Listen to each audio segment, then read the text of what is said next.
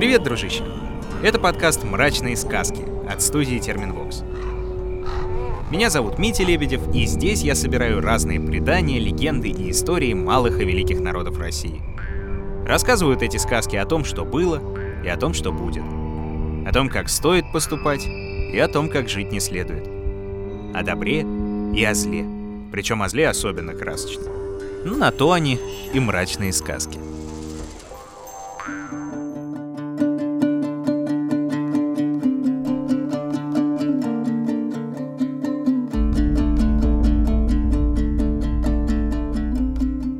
Сегодня будет сказка, которую рассказывают шорцы. Раньше люди этого народа называли себя тадар-кижи, то есть люди-татары. А шорцами их стали называть всего лет сто назад. Сейчас в России живет порядка 18 тысяч шорцев, в основном в Кемеровской области. Предки современных шорцев верили, что весь мир делится на три сферы — небесную, среднюю, то есть людскую, и подземную. Как и алтайцы, чью сказку про Дельбегена ты уже слышал в этом подкасте, они верят в Ульгеня и Эрлика, доброе и злое начало. Ну и в разных других мистических созданий тоже. А еще рассказывают истории о великих героях-охотниках и их подвигах. Причем не просто рассказывают, а поют их каем, особым видом горлового пения. Вот о чем поют шорцы. Задолго до наших дней жили в тайге братья Анчи, то есть охотники. На зверей и птиц в одних угодьях охотились, в одной реке рыбу ловили. Однажды у старшего брата сын родился. Назвали его Некер. Когда мальчику исполнился год, младший из братьев решил племяннику подарок преподнести, на зубок, что называется. И в тайгу отправился, чтобы какого-нибудь редкого зверя добыть или самую красивую птицу поймать. Да вот только три дня с восхода до заката по тайге проходил и ничего не добыл. Вернулся и говорит старшему. Ну, видно, сыну твоему счастья на свете не будет. Другое имя ему надо дать. Рызы. Несчастливец. Так и стали чаще звать маленького Некера. Несчастливец. А рос он веселым, ловким, в играх с ровесниками время свое проводил, и всегда ему в играх удача. Всех ребят Некер обыгрывает. А те его все-таки несчастливцем зовут. Из зависти. Рызы, рызы, несчастливец, несчастливец. Стало обидно Некеру. Горько плача, он к отцу прибежал и говорит. Из-за вас меня так травят. Разве другого имени не могли мне дать? Я больше терпеть его не могу. Носить не стану. И никакими уговорами мальчика утешить не могли. На заре следующего дня Некер раньше всех с постели поднялся и тайно ушел из дома. Из Улуса родного, куда глаза глядят, отправился. Так он шел несколько дней.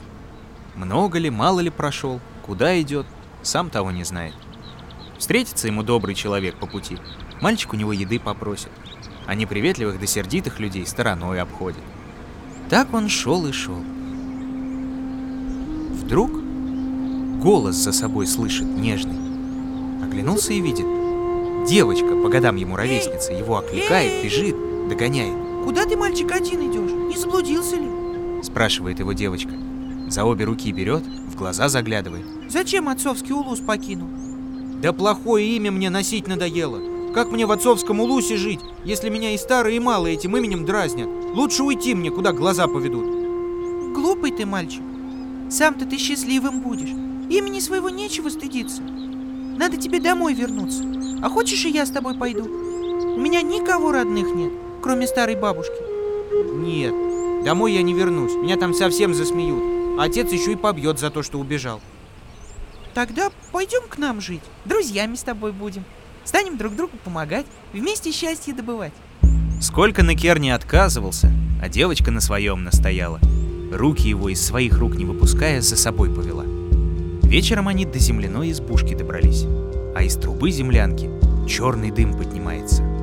Девочка первой в землянку вбежала, а Некер за нею не смело вошел. Видит, у очага старушка сидит, черная, как пенек, что-то в котелке помешивает и бормочет. Как увидела Некера, разогнулась и сказала.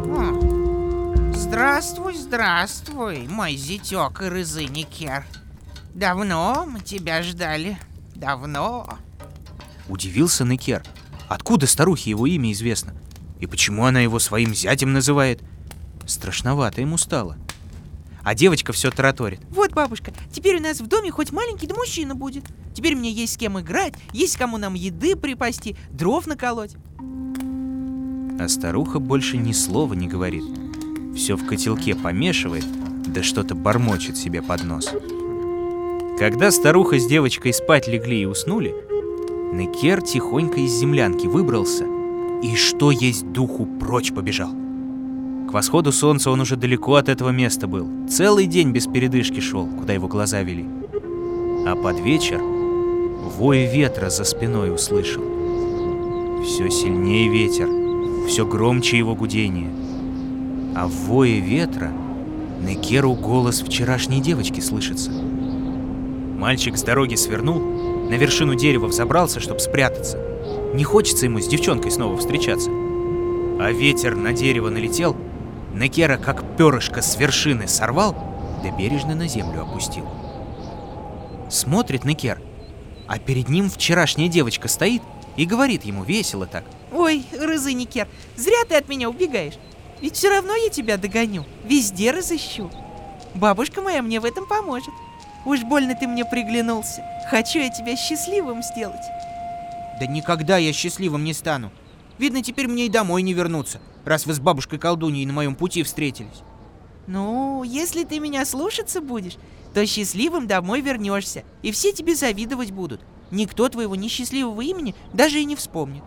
Как Некер не сопротивлялся, а девочка его за руку взяла и за собой повела в землянку к старухе. На утро, как проснулись, старухи уже дома не было. Девочка Некеру дала пару чирков сыромятных. Чирки — это башмаки такие, из цельного куска кожи. Твоя-то обувь совсем износилась. Возьми новые чирки надень. Большой путь тебе предстоит. Когда Некер переобулся, девочка ему еще и плетку дала из трех прутиков. Когда от правильного пути, который я тебе укажу, вздумаешь отклониться, эта плеточка сама тебя и подстегнет. Не собьешься с дороги. А куда же ты меня отправляешь? За счастьем своим пойдешь. В нескольких днях пути отсюда, у слияния девяти рек, полуостров есть. На полуострове широкий и чистый луг. На дальнем краю луга медный шатер стоит. Войди в этот высокий шатер, по девяти ступеням поднимись, в девятую комнату. Из нее по сорока ступеням на дно озера спустишься. И там золотой шатер увидишь. В этом шатре посредине золотой стол стоит, за которым сам Бог обедает. Когда к столу золотому присядешь, шапку сними и поздоровайся, хоть и не будет там никого. После этого на столе разные кушанья появятся. Ты их ешь, не переставляя. Во время обеда к столу все черви и рыбы озера соберутся, разные звери да чудища, и будут вместе с тобой угощаться. Но ты на них не гляди, продолжай еду. А вот последний к столу черная жаба явится. Ты и на нее не гляди, покуда она не насытится. А вот как она к дверям прыгнет, собираясь уйти, ты ее шапкой своей и накрой. А вот что дальше будет, сам увидишь. Да ты меня на гибель посылаешь. Уж лучше мне в свой родной Улус вернуться, чем на такие дела идти. Но домой-то ты со счастьем своим вернешься. А счастье это ты сам добыть должен. Так что если хочешь от своего несчастливого имени освободиться, Некер, то лучше не упрямься и ничего не бойся.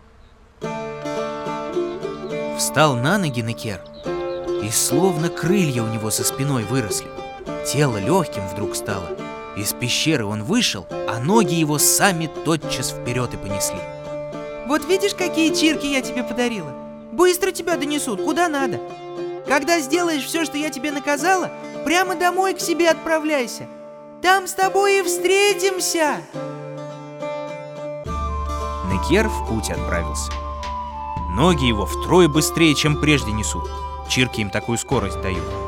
Ни долгоногий морал, ни быстролетная птица за ним угнаться не могут. Если не туда Некер сворачивает, плетка его тотчас по спине больно хлещет. А если усталость и сон одолевают, он сам себя плеткой таловой подстегивает, и чирки пуще прежнего мчатся. Много ли, мало ли он пробежал? Впереди синее озеро показалось, в которое девять рек как в чашу вливаются, и зеленый полуостров вдается. На полуостров прибежал, медный шатер нашел, по сорокаступенчатой лестнице на дно озера спустился и вошел в золотой шатер. Видит все, как девочка говорила. Посреди его круглый золотой стол стоит. Некер за стол сел, шапку снял, поздоровался, и тотчас же на столе разные кушанья появились. Некер за еду принялся. Давно не ел. А тут появились невиданные рыбы и черви длинные, как змеи. Все к столу тянутся. Из глубины чешуйчатые твари ползут, зубастые да когтистые, жуткие. Некер на них не глядя за обе щеки яство уплетает. И вот спустя немного времени появилась большая черная жаба. На золотой стол прыгнула и за еду принялась. Некер и виду не подал, что ее видит. Насытилась черная жаба, на пол спрыгнула и к дверям направилась. А золотой стол за нею движется. Некер тогда шапкой своей жабу накрыл и из рук не выпускает, крепко держит. Тут жаба, как хороший конь, помчалась. С дна озера Некера мигом на поверхность вынесла. Глядит Некер, и золотой стол тут же, под солнечными лучами сверкает. Тут черная жаба человечий облик приняла и оказалась бабушкой девочки, что Некера сюда послала. Эх, мой зятек несчастливец Некер. Теперь-то ты самый счастливый человек на свете. У самого водяного бога Эзисуга ты этот золотой стол увез. Стал его хозяином. Теперь домой отправляйся. Там тебя с радостью встретят. Только ты внучку мою не обижай. От дружбы ее не отказывайся и во всем ее слушайся. Так сказав, исчезла старуха, будто сквозь землю провалилась или в озере растаяла. Некер стол золотой на спину взвалил и ног под собой не чуя домой помчался. Чирки его, почти земли не касаясь, прямо по воздуху летят. Неподалеку от родного Улуса Некер гудение ветра у себя за спиной услышал. Догадался, что эта девочка его догоняет. За высокое дерево ухватился, остановился Некер. А рядом уже и девочка лесная стоит, смеется. Ну вот, мой хороший Некер. Теперь тебе и домой не стыдно будет вернуться. К золотому столу всех своих родственников да ровесников созовешь, как следует угостишь, вот тебя никто больше не счастливцем называть и не будет. Спасибо тебе, хорошая девочка. Хоть имя мне свое скажи. Посоветуй, чем мне тебя отблагодарить. Имени у меня нет, но если хочешь, дружбой меня зови. Благодарить меня не надо. А если тебе помощь какая будет нужна, выйди на ту дорогу, где мы с тобой в первый раз встретились. Меня позови, и я всегда рядом с тобой буду. А когда ты вырастешь, взрослым станешь, тогда мы с тобой снова встретимся. Если меня не забудешь, конечно. Сказав это, лесная девочка вдруг исчезла. Только легкий ветерок в листве деревьев прошелестел. Когда Некер в отцовский улус вернулся, все родные и ровесники его как дорогого гостя встретили. За золотым столом всем места и яств хватило. И никто в Улусе с тех пор Некера несчастливцем не называл.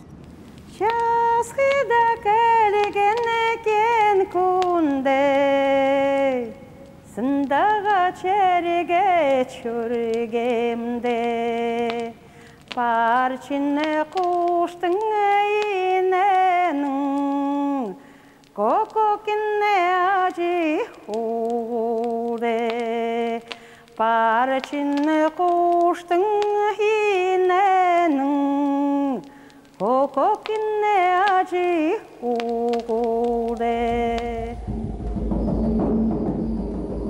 Новые сказки уже других народов России будут ждать тебя на всех удобных подкаст-площадках. Чтобы ничего не пропустить, обязательно подписывайся на «Мрачные сказки» от подкаст-студии Терминвокс. Сделать это можно в мобильном приложении на сайте SoundStream, а также в Apple и в Google подкастах, на Кастбоксе, Яндекс Музыке и YouTube. Зови друзей, ставь лайки и пиши в комментариях, какие еще сказки народов России ты бы хотел здесь услышать. Ну а на сегодня все, дружище. Все. Находил и читал сказки Дмитрий Лебедев. Собирала их в звуки и украшала Ольга Лапина. Рисовала картинки и превращала в анимацию Елизавета Семенова. Отражала настроение наших волшебных персонажей музыка Полины Бирюковой. Искал самые народные песни Ваня Петрович. А продюсировала все получившееся Кристина Крыжановская.